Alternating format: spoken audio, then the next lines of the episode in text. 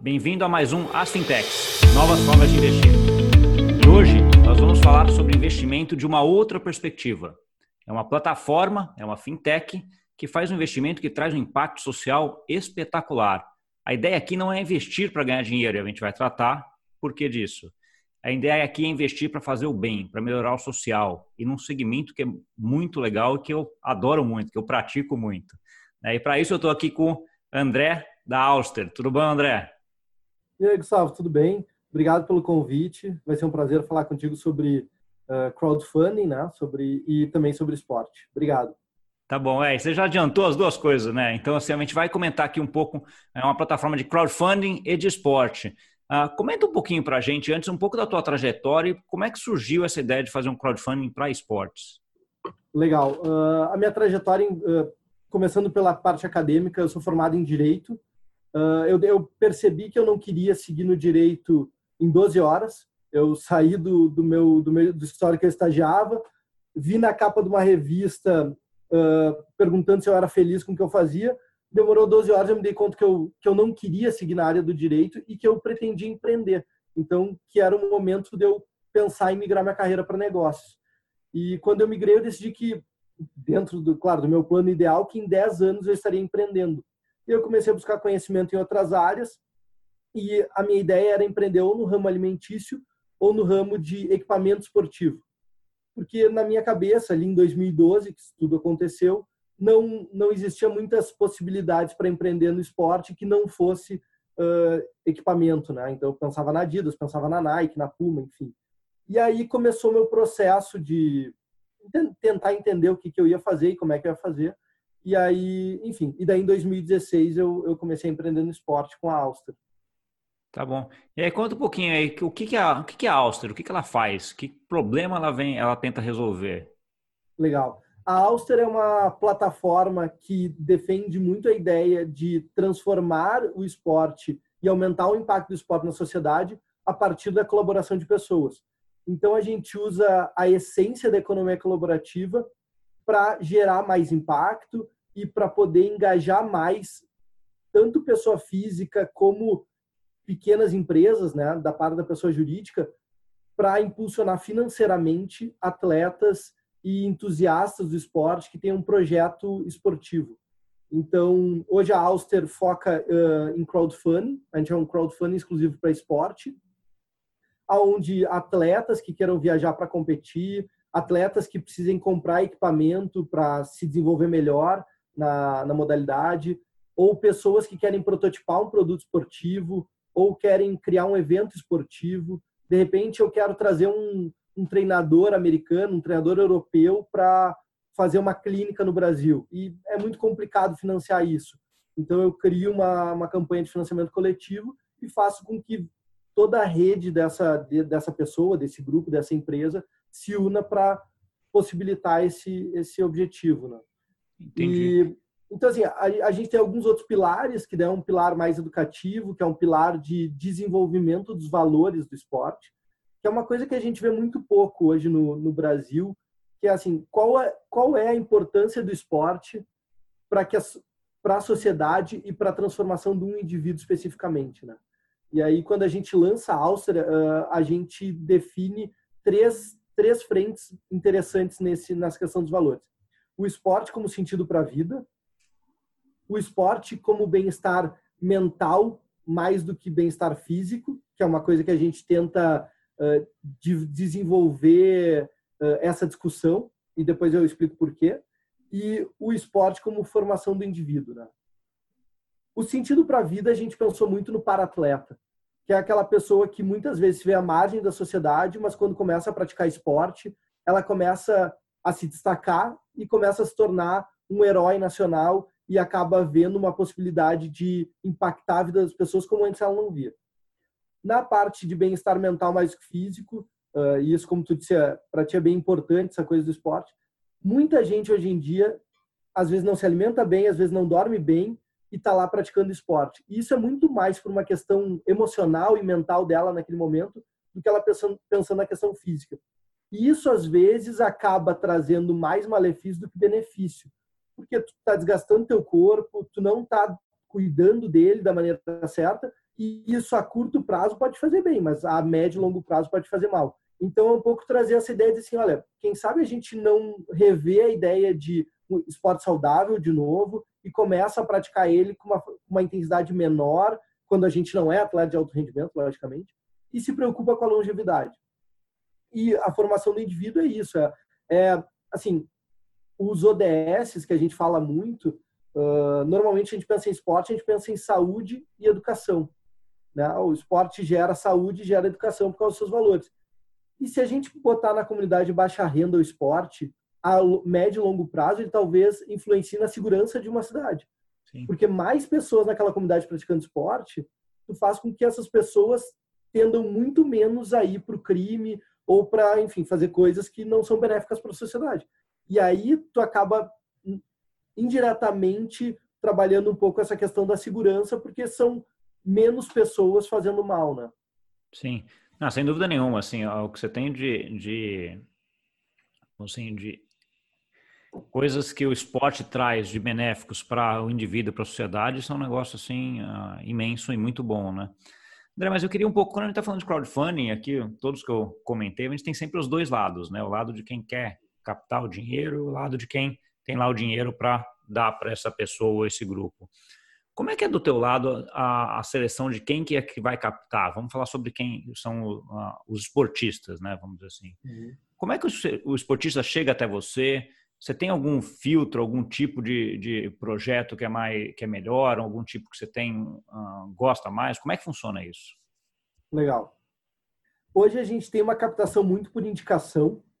Uh, o Auster é, é o único crowdfunding exclusivo para esporte hoje no Brasil, nesse, nessa condição de real, reward e donation. Né? Depois a gente pode falar quais são os, os tipos de crowdfunding e a Auster se enquadra nesses dois então vem muito por indicação, vem muito por rede social também. E assim como uma nova leva de crowdfunding que eu, eu tenho percebido, não só no Brasil, mas no mundo, está vindo no, com uma outra conotação que é exatamente essa de filtrar melhor o que está entrando da plataforma.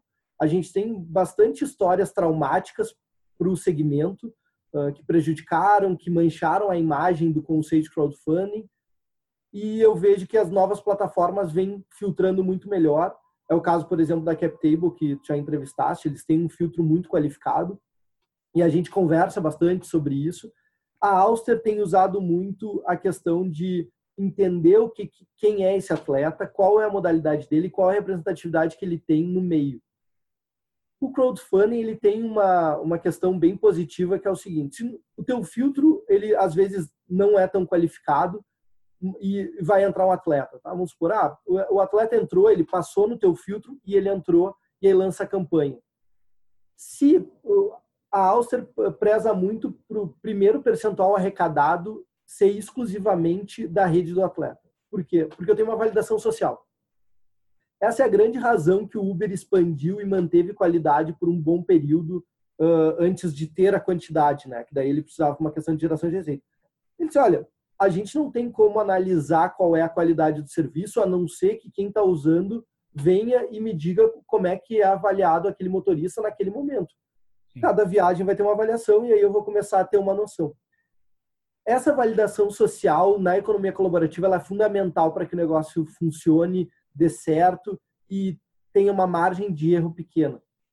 Então, esse é o nosso maior filtro hoje. A gente lança a campanha e deixa com que a relação, a rede de contatos daquele atleta ou daquela equipe uh, demonstre como que ela vê e como que ela entende aquele, aquela campanha. Porque às vezes tem muito atleta que é muito bem quisto, mas daqui a pouco o plano dele é muito além do, da capacidade dele. Bom, daí é difícil as pessoas financiarem. Ou é um atleta que tem um potencial gigantesco, contém a possibilidade de atingir aquele objetivo que ele propôs na campanha, mas ele não é bem quisto. Né? Entendi, entendi. Tem um outro ponto também, tem um outro ponto também, André, que é, é, é o ponto relativo a eventuais fraudes. Não sei se é só fraude, mas assim, o atleta vem e ah, quero não sei quantos mil reais para fazer alguma coisa e pega esse dinheiro e usa para outra coisa. Né? Então, uhum. assim, vocês têm algum acompanhamento, alguma forma? Como é que vocês veem isso dentro da plataforma? Esse é um dos maiores desafios uh, de toda a plataforma vinculada à economia colaborativa, não só crowdfunding, mas até marketplace, inclusive. É muito difícil tu fazer essa análise porque é tudo muito solto, né? É tudo muito, é tudo muito liberal, assim. Uh, claro que no caso do crowdfunding, por ser doação, por, enfim, ter uma questão financeira muito clara e não ter um produto muitas vezes tão claro, isso acaba pegando mais no crowdfunding, né? Essa, essa preocupação. A gente busca sempre achar a melhor alternativa para fazer essa para fazer esse acompanhamento e poder garantir que não aconteça esse tipo de fraude. Até agora que a gente tem percebido que a melhor é exatamente essa captação ser a maior parte da base do atleta. Sim, tá. É a gente que conhece ele mais próximo, mais, que é mais próximo a ele, conhece ele melhor, né? Exato. E tem uma coisa que, que a economia colaborativa deixa muito clara, que é o seguinte: o teu negócio dar certo, tu precisa ter bom relacionamento. Não interessa se é com a tua rede ou não. Se tu chegar no Mercado Livre e o relacionamento daquele vendedor não é bom no Mercado Livre, ele não vai conseguir vender por muito mais tempo e logo ele vai ser banido da, da do, do, sistema. Sim. Então, relacionamento é muito importante. E relacionamento se faz com ações, com, com circunstâncias diferentes ao, ao, à medida que ele vai trabalhando. Então, a gente tem um acompanhamento, a gente eh, mantém contato com os atletas e, e sempre sugere que eles nos mandem notícias para que a gente vá atualizando quem apoiou a campanha dele e a base da Ulster, né, para que as pessoas vejam que as coisas estão acontecendo, que os atletas estão ali competindo, que eles não pegaram o dinheiro e desistiram de, de competir e foram viajar para férias. Né? Uh, tem casos que não, não são uh, de crowdfunding, não, não, é online, são offline, tá? de pessoas que arrecadaram com, com amigos e familiares, enfim, e que quando as pessoas viram, estava passando muito mais tempo lá, além da competição, estava fazendo programas que, teoricamente, se, ela, se a pessoa estava fazendo, ela tinha condições de se, pagar a própria viagem. Tá? Sim, sim. E realmente isso não, não, não pega bem. Assim. E a Auster, quando foi desenvolvida, por eu ser do esporte já há bastante tempo, ter passado por várias modalidades e conhecer atletas de diferentes níveis, eu já tinha um pouco esse filtro de assim, olha, como é que isso vai acontecer? Porque se eu, tô, se eu tenho essa assinatura, eu tenho que me preocupar com a qualidade da campanha que vem e do resultado que esse atleta vai dar. E alguns parceiros nossos de marcas, de produtos que a gente tem como recompensa, desde a primeira reunião disseram: a gente não quer o atleta que tem o melhor resultado, a gente quer o atleta que tem os melhores valores. A gente quer o atleta que melhor vai representar o que a gente acredita em relação ao esporte. Sim, sim. Não, isso é importante, porque que você avalia valores, daí você já tira um bom pedaço dos que vão fazer a, a fraude, em tese, né? Porque o cara tem um valor bom, em tese ele está fazendo aquilo direito.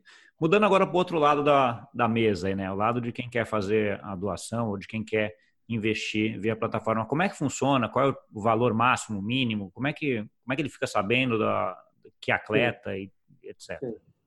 Legal. Uh, a campanha tem um link único, né? Então uh, a pessoa pode entrar no site, ver as campanhas estão disponíveis, estão online, ou a pessoa vai receber diretamente aquele link, ou porque viu na rede social, ou porque recebeu num, num chat privado, enfim.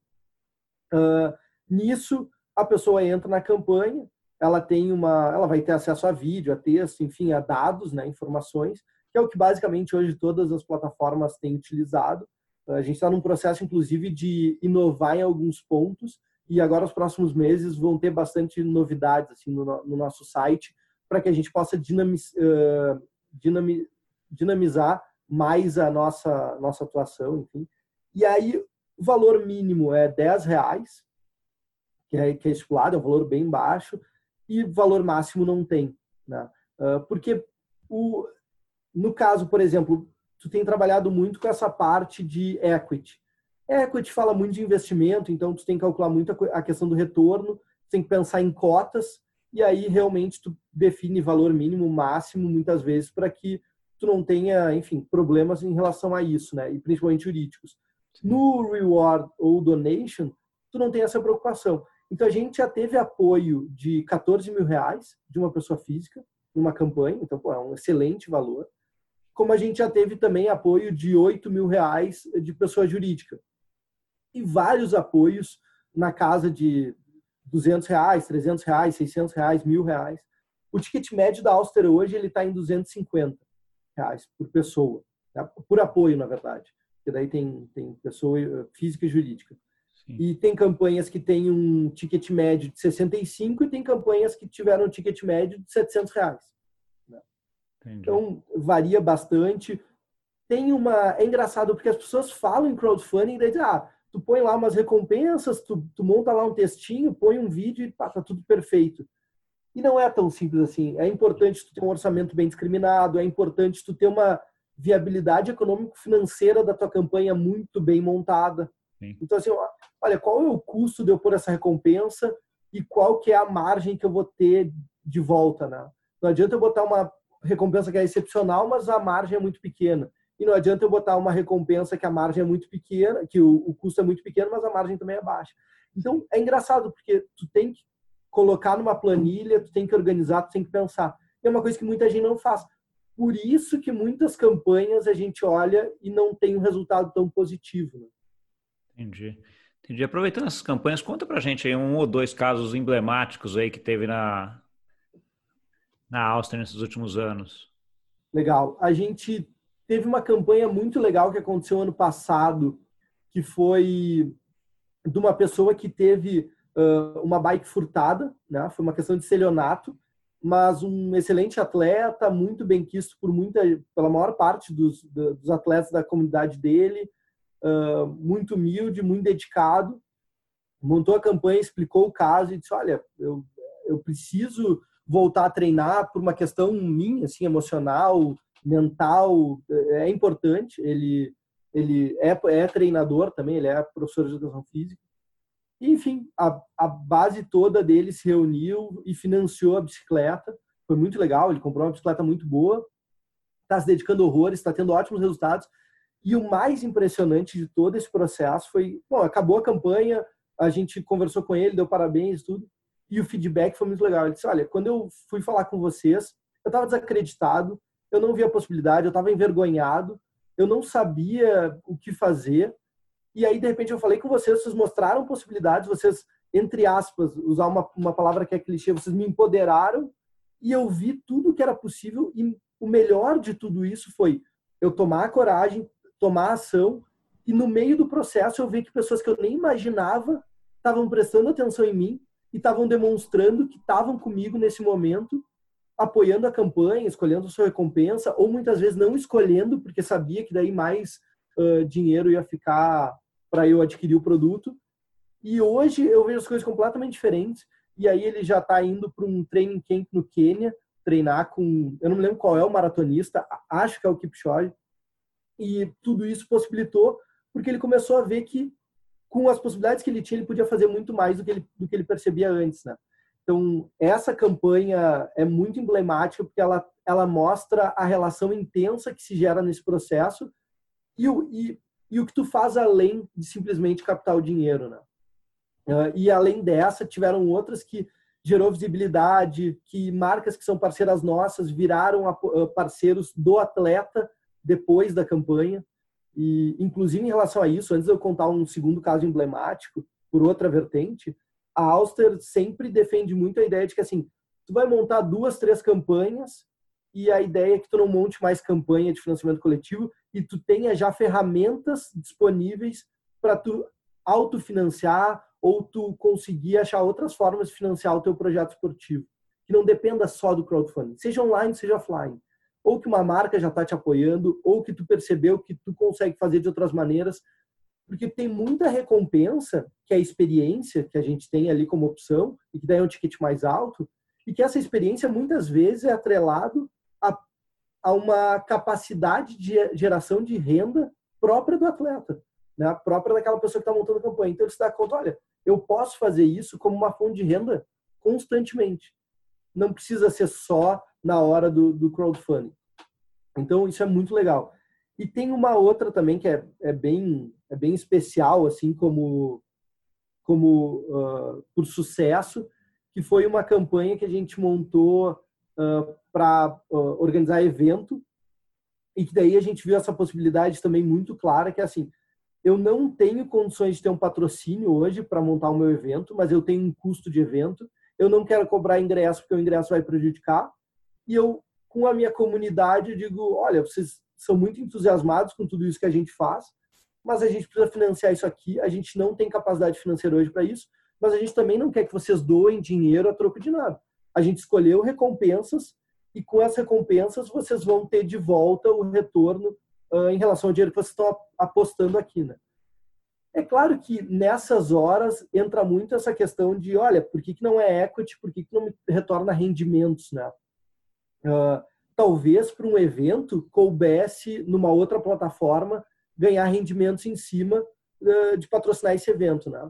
Uh, como entrar como sócio dos eventos. Talvez no primeiro tu não, não retorne financeiramente tanto, e daí nos próximos vai retornando. E, no, e, nos eventos caberia, tá? Nos, eh, nos atletas, e, bom, ela é emblemática porque ela nos mostrou a possibilidade de que talvez a gente pode abrir a possibilidade de inscrição para eventos, né? além da captação, então fazer um mix de, olha, a pessoa se inscreve, financia em parte, e outra pessoa entusiasmada que não vai poder participar do evento como atleta, vai apoiar de outra maneira. E faz tudo isso numa vertente. Então, é uma nova forma de, de geração de receita. É, deixa eu entender, já que você começou nesse caminho aí de, de monetização, de como ganhar dinheiro, etc., eu queria entender acho que dois lados. O primeiro, André, assim, eu, eu, vejo formas de você colocar atletas dentro de um fundo, fazer uma curadoria desses atletas e alguém investe nesse fundo e você é dono do passo do atleta. Vai, vamos pegar o futebol, que é o mais comum. Né? Isso poderia ser um crowdfunding para esse fundo que vai ter esses atletas e vai ter uma participação nos atletas. Né? É uma forma de de se utilizar o crowdfunding para esse. O ramo, a forma como você fez foi mais uma forma de doação nessa parte de atletas, né? Eu queria entender o, o porquê que você fez, eh, fez, essa escolha e não deixou uma plataforma onde você teria um investimento com algum retorno financeiro, né? Não só retorno tá social. Bom, legal. Uh, no, no, começando pelo futebol, o futebol ele não permite que pessoas físicas tenham passe dos jogadores. Tá? a Lei Pelé mudou isso. Ela demorou muito para entrar em vigor, mas entrou, agora já está valendo. E aí só pode ter o passe do atleta o clube. O clube até pode fazer contratos com outras pessoas, dando retorno ao investimento de N formas, mas de nenhuma maneira pode ser em relação ao passe do atleta. Isso não é permitido. É, é o clube que tem o, o, o ganho em relação ao passe do atleta.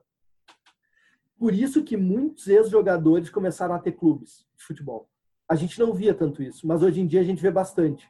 É, é por isso. É porque senão ele não pode ser o, o ele não pode ter o passo de jogador. No atleta individual, isso não é permitido de forma nenhuma no Brasil.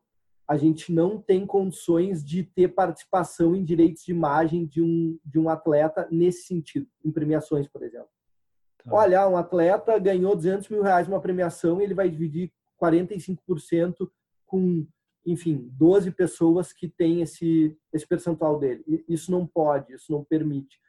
Assim, eu nunca entrei no detalhe de por que, que isso não pode, não, não, não cheguei nesse ponto de pesquisa, mas na minha visão é muito em questão a, a direitos humanos, assim, porque é, é quase um processo escravagista, se, se permitir, né? Porque daí o atleta, daqui a pouco, ele vai ter 2% do direito dele, né? Da, da condição dele de como atleta, dos rendimentos. Então, é uma forma que talvez possibilitasse mais atletas uh, terem condições financeiras para se desenvolver, mas é muito aquela coisa que a gente fala de startup, que é assim, quando o fundador da startup tem um percentual menor do que os investidores, ele, ele perde o prazer do que ele está fazendo, sabe? Tem, não, e no Brasil tem o caso clássico da EasyTaxi, né? Que eu, é. até num livro lá que é, é, é exatamente isso o Nada Easy, né? Eu acho que é Nada Easy. O Nada Easy, exatamente. O livro que ele escreveu, é. ele, ele relata isso, que chegou em determinado momento que ele tinha uma participação tão pequena na Easy Tax que não tinha motivação para ir lá. É, exato. Então, assim, não é possível tu ter retorno sobre o ganho do atleta, uh, principalmente individual. Então, não tem muita essa opção, né? Uh, claro que eu acho que é uma coisa que isso talvez mude, uh, mas até certo ponto, porque coincidentemente, a gente tem o caso de expulsão de qualquer torneio, não, expulsão no esporte, se eu não me engano, do Feijão, que é um tenista brasileiro, que ele estava envolvido com fraude de aposta. Então ele estava porque o mercado de apostas está realmente muito aquecido e no Brasil está começando a ficar extremamente aquecido porque está sendo, tá sendo possível, né? Apostar. Então, imagina, se ainda tem, tu tem passe do jogador, tem, enfim, percentual sobre os ganhos do, do atleta, e ainda tem essa questão da aposta, é, começa a ficar uma questão muito complexa, muito complicada. Eu, particularmente, acredito muito em manipulação de resultado em função disso. Eu, uh, assim como eu também vejo que muito atleta uh, se dopa e a gente muitas vezes não sabe ou muitas vezes acaba passando em processo. É muito complicado, isso dá para falar de várias modalidades em vários países diferentes. É muito complicado uma modalidade ou uma, enfim, uma modalidade em si, ela se destacar sem grandes resultados de atletas. Eu não estou dizendo que para o atleta ter grandes resultados ele precisa usar doping, não é isso. Mas quando o atleta dá grandes resultados, o mundo inteiro começa a prestar atenção na modalidade. A modalidade cresce no mundo inteiro, começa a gerar receita. É complicado a modalidade dizer, a, a federação da modalidade dizer, não, não, peraí, agora vamos. É bem complicado. Assim. Se, se, a gente fala em termos de negócio, é, mas enfim, é uma, é uma discussão que tem muito, assim, a questão de manipulação de resultado em função de, de apostas e resultados uh, e crescimento de modalidade em função de doping. Essa é uma discussão que vem desde a década de 80, que é quando o esporte se tornou profissional. Entendi. Não, entendi. Acho, que é uma discussão difícil, eu diria, né? É. Ainda mais quando a gente entra nessa, diria que até uma certa caracterização que tem ah, em alguns esportes, né? Com alguns ah, empresários, etc., dominando grande parte ali da, ah, do pleito. Deixa eu entrar no outro lado agora. Como é, como é que a Áustria vai ganhar dinheiro nesse processo aí de, ter, de atrair ah, os esportistas ou quem vai fazer um evento e os investidores? Legal. É, essa é uma pergunta que bastante gente nos faz, a gente também se faz bastante. A gente está tentando achar a melhor maneira, mas hoje a Áustria tem como foco o success fee das campanhas, inclusive para a gente mostrar que a gente está atrelado ao sucesso da campanha, que a gente está focado em essa campanha dar certo, é risco e também porque o atleta que está entrando na plataforma para pedir dinheiro para poder realizar um objetivo, quer dizer que ele não tem o dinheiro. Se ele não tem o dinheiro, não tem como eu monetizar de uma outra forma que não seja dizer, olha, a partir do que tu ganhar, a gente vai ficar com, com uma taxa, né? É difícil definir um valor fixo, é difícil tu cobrar antes. Então, a gente está no Success Fee. Eu não vejo o crowdfunding como sendo, em termos de geração de receita, o principal negócio da Auster nos próximos cinco anos, mas eu vejo como ele sendo o principal negócio uh, da Auster como uh, engajamento, como empoderamento, como visibilidade e como condição para a Auster no, no, segmento do esporte. Assim. Então, a gente escolheu entrar por essa frente, uh, poderia ter entrado de outras maneiras, tem muita gente que hoje em dia entra num negócio a partir de um blog, a partir de um Instagram com não sei quantos mil ou milhões de seguidores. A gente optou, a gente está fazendo um caminho muito mais difícil, mas a gente optou, uh, a gente optou em gerar impacto para os atletas, que é quem é mais importante nesse processo, desde o início. Então, assim, olha, tá difícil, a nossa base é pequena, o nosso site não tá dos melhores, né? Bah, no início, assim, foi um caos o nosso site. O que tem de desafio, assim, no início, ah, tem até é, hoje. Isso como toda, toda startup, né, André? Você, é aquilo que a gente sempre fala, que você, se não tiver vergonha do que você fez há dois anos atrás, você demorou muito para tentar, né? É, é, não, é, é exatamente isso, assim. E eu ouvi cada coisa no início, assim, de gente falando que o site não tinha como, que as possibilidades eram mínimas. Quer dizer, a gente chegou para os atletas desde o início e disse, olha, a gente está no início, a gente está testando muita coisa, a gente está validando muita coisa, mas pode ter certeza que tudo que a gente tiver disponível para colocar na, na campanha de vocês para gerar sucesso para ela, a gente vai fazer. Que isso é, um, é, uma das coisas que a gente se preocupa muito em demonstrar que assim, que val, o que, que a gente vai entregar para quem está com a gente. E como isso é esporte, a gente sempre definiu, sempre teve como drive a questão do esporte, a questão clara do esporte que é se superar acima de qualquer coisa, sempre que possível. Ontem, eu não sei se chegasse a acompanhar, mas ontem a gente teve final do Australian Open com Djokovic e Dominic Thiem. Muita gente pensando que o Big Three ia cair, porque o Dominic Thiem vem jogando muito bem. O Federer está com 39, teve um jogo com o Djokovic que já não foi um jogo tão parelho. o Dominic, Dominic Thiem jogou com o Nadal, fazendo o Nadal jogar três tie-breaks e perdeu os três tie-breaks, que foi uma coisa que o Nadal nunca tinha sofrido três derrotas de tie-breaks num jogo. Aí ele vai jogar com o Djokovic, Djokovic dá uma vacilada, ele ganha dois sets, e aí tu acha que aquilo vai acontecer, tu acha que ele vai ganhar, e de repente o Djoko volta e, e mostra que tem como, né? Uh, ele é um cara, ele talvez seja o tenista que mentalmente está melhor preparado, e é engraçado porque ele também é meio pupilo do, do Kobe Bryant, que é um cara que morreu na semana passada e que leva a, o conceito de mamba mental e aquela coisa de, cara, tudo é possível, tu tem que usar o máximo que tu tem à disposição e, e esse é o negócio, é entrega sempre, entrega 100% do que tu tem sempre. E aí, depois de noite, a gente teve Super Bowl, aonde o Patrick Mahomes, que é considerado o próximo Tom Brady, que é um cara que corre muito bem, que é um cara que lança muito bem, ele tem muita disponibilidade, ele tá, ele, ele tem capacidade de fazer qualquer coisa quando ele está em campo, perdendo de 10 pontos, sendo que ele já vinha de duas viradas nos playoffs, que era uma coisa que nunca aconteceu, três viradas em playoffs de nenhum time. E aí ele vai lá contra uma das melhores, contra a melhor defesa né, da, da NFL no ano, e não só ele vira o jogo, como ele faz 21 pontos no quarto período, que é os últimos 15 minutos, então, mostra assim, olha, se tu tiver foco, disciplina, resiliência, tá capaz e, e, e, capacidade técnica, é capaz de superar qualquer coisa.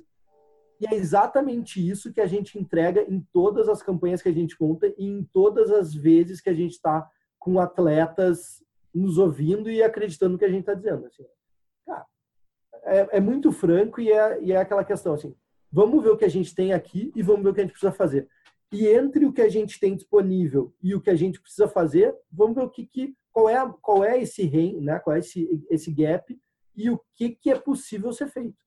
E a coisa da tecnologia, a tecnologia é fazer o melhor que tu pode com o que tu tem disponível. Sim, sim. Eu acho, acho que você tem um caso de, para mim vai ser um sucesso enorme, porque eu acho assim, eu acho espetacular, porque assim, você tem pessoas focadas que entendem, que têm uma aptidão, que querem fazer o negócio e que têm eventualmente uma restrição financeira. Né? Então, assim, assim, obviamente a gente sabe que o financeiro impacta também em treino, em, em um monte de coisa, né? Em alimentação, em, em, a bicicleta que você comentou, né? Que é um item que não é barato. Né? Então, assim, as pessoas que têm uma capacidade desse tamanho, mas que têm só uma restrição financeira, você vem exatamente cobrir esse, esse buraco, né? Então, assim, uh, isso é legal. E do outro lado, de que tem muita gente que fica eu queria fazer o bem, queria ajudar, eventualmente até sem alguma recompensa, né, uma doação mesmo, ou com alguma recompensa eventualmente, e não sabe por onde às vezes, né, uhum. porque você entra por alguns uh, lugares que eventualmente o negócio vai ser uma fraude, vai ser algum problema, né, então assim, eu acho que você consegue linkar isso tudo de uma forma muito boa e num segmento que, como eu falei desde o começo, eu, eu já fiz triatlo, pratico ciclismo o tempo inteiro, adoro, né? E que pelo jeito você também, né? Até pelos comentários que você fez aí nos últimos três eventos esportivos do final de semana, assim, você acompanhou todos, né? É, não, exatamente. Eu eu sou viciado em acompanhar esporte, estudar história do esporte, então absolutamente tudo que eu encontro sobre esporte eu leio, menos questão técnica, ah, biomecânica, enfim, questão uh, enfim, questão técnica eu não, eu não, não gosto de ler, não, não me interessa, e eu dedico muito tempo para isso, a história do esporte, o que, que o esporte gera, uh, biografias, enfim. Então, é um negócio que a gente vai percebendo, assim. E só aproveitando esse ponto, as, a gente hoje, a no, enfim, essa geração que está ativa esportivamente, não se dá conta do porquê que o esporte se tornou o que se tornou. E o esporte se tornou muito do que ele se tornou em função da Nike. Né? A, Nike teve uma, teve uma importância gigantesca para tornar o esporte essa questão mainstream que, é hoje, né? pela questão de patrocínios. Enfim, daí entra em uma série de vertentes, tanto que, e daí a gente vai ver que a gente tem o Usain Bolt, a gente tem Michael Phelps, a gente tem o Big Three no tênis, e a gente tem todos esses jogadores de futebol americano, NBA e futebol, né? A gente tem grandes destaques. E todos esses jogadores são jogadores do segundo lote de atletas profissionais. E aí, por isso, eles têm números tão impressionantes. Michael Phelps bateu Mark Spitz em uma Olimpíada, mas Mark Spitz era atleta amador e trabalhava para pagar conta, ele não era só nadador. Michael Phelps conseguiu ser só nadador, com tecnologia e com foco 100% no esporte. Sim. Da alimentação, da, da recuperação e do descanso, que é uma coisa que conta muito. É, eu, li, eu li, não sei se você chegou a ler, eu li o livro Treinamento do Michael Phelps para a Olimpíada de, da China, é espetacular, assim. É a, a, o, o, que ele faz, né, de foco, de foco de, na alimentação, quanto ele treinava, quanto, com, com, quanto era preocupado com isso aí, com sono, com alimentação e com treino, né, as três principais preocupações que ele tinha é. chegar e, e chegar daí... onde ele chegou, né? Exato. E aí tu pega o Big Three no tênis, tu vai ver esses três atletas também Não nasceram faz. já focados nisso. O triatlo, que é uma coisa que a gente estava falando, eu, por exemplo, sou da geração que não nasceu praticando direto triatlo, não tinha como. Isso não fazia parte, não tinha 87. O triatlo ele surge no Ironman em 78, né? O Ironman é a primeira prova de triatlo, na verdade. Bom, tem histórias que falam que uh, surgiu tri triatlos curtos, mas a conhecida é o Ironman como a primeira. E bom, eu sou de 87, não existia essa coisa de ah, vou treinar só triatlo. Só que, bom, agora tu vê década de 2000, 2000 a 2010 ali, já tem a primeira leva de atletas que começaram a treinar natação, corrida e ciclismo ao mesmo tempo. Sim. É outro triatleta. Aí tu vai ver os ingleses, tu vai ver os espanhóis, que são quem estão ganhando na distância olímpica. Os caras correm os 10 mil quase no, Eles podem ser uh, atletas olímpicos de 10 mil, não são finalistas, mas podem ser, mas podem correr uma Olimpíada nos 10 mil. Nadam uns 1.500 numa Olimpíada, se eles quiserem, e, e conseguem fazer um pedal a nível olímpico é difícil porque a estrada não é tão curta, mas, mas conseguem estar num nível de atleta uh, top mundial de, de ciclismo. Sim. Aquela história que o triatlo é que nem pato, não voa nem nada direito, nem caminha direito, não, não existe. Já mais. não é mais verdade, né? Não é, porque está chegando num nível que consegue continuar. E isso tem muito a ver com o desenvolvimento da Nike para o esporte, né? Que é uma história muito legal. E quando tu vai vendo isso e tu vai vendo todas as possibilidades, tu começa a te dar conta que o esporte ele é algo muito maior do que a gente olha quando a gente está em rede social e quando a gente fala com alguém, sabe? Então é isso que a Alster acredita muito, assim, é, é, é, é conseguir usar o esporte na, no melhor que ela pode, no, no máximo que ele pode entregar. Sim. É ótimo, isso dá para sentir aqui de longe no vídeo, dá para ver que você adora esse negócio de, de monte, assim, é, é, é muito, muito bom ver isso, pra ser bem sincero.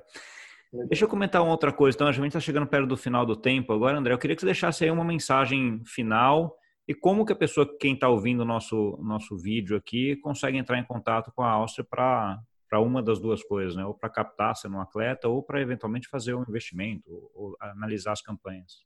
Legal. O nosso site é www.auster.esp.br.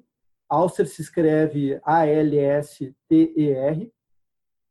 As nossas redes sociais é auster.esp. Então, são as duas formas de, de ter acesso a gente. Uh, tem daí tem dado de contato, uh, tem como como falar com a gente por e-mail também. Uh, enfim, vai ser um prazer poder conversar, poder receber apoio, poder receber campanha. Para nós vai ser ótimo. Um detalhe que até a gente acabou não falando durante a conversa, a Auster segue no Bootstrap, então é um desafio bem grande começar um negócio no Bootstrap e desenvolver ele no Bootstrap. Os nossos recursos são bem escassos. Então a gente está toda hora, uh, enfim, fazendo parcerias e vendo possibilidades e, e aprendendo no, no, no, no, dia a dia, né? E que é uma coisa que também tem a ver com esporte, é, é uma, é uma opção uh, a gente fazer assim. Eu acho que é um crescimento muito mais consolidado, é um, é um crescimento muito mais consistente. Ele não é tão rápido, mas ele é muito consistente e é isso que importa. A, a Alcer uh, tá para servir e não para ser servida. Então, isso de servir também tem muito essa coisa da gente estar tá entregando o máximo que a gente pode o tempo inteiro, e, enfim, e atingindo é, os resultados que é o que precisa, né? Sim, você vai validando o processo aí de pouco em pouco até que forma um negócio espetacular quando chegar e ficar grande, né? Não é aquele negócio que já nasce grande. Né? Assim a gente espera. É. Ah, com certeza, tem um futuro, tá, futuro dirá, mas estou uh, bem confiante aí pela conversa que a gente teve, foi espetacular. Legal. Bom, André, obrigado. É, e para você que nos viu, obrigado. Entra lá no site, eu vou colocar aqui debaixo uh, embaixo aqui na, nos textos o site, o site dele também, para caso uh, queira entrar. Acho que vale muito a pena, tem umas campanhas bem interessantes, o projeto é bem interessante, deu para ver o quanto ele confia e quanto ele é apaixonado por isso. Eu tenho certeza que vai sair coisa boa daí. Tá? E não esquece de dar o like, tocar o sininho, todo aquele negócio aí que a gente sempre esquece de falar, mas que também fica aí. Obrigado e até semana que vem.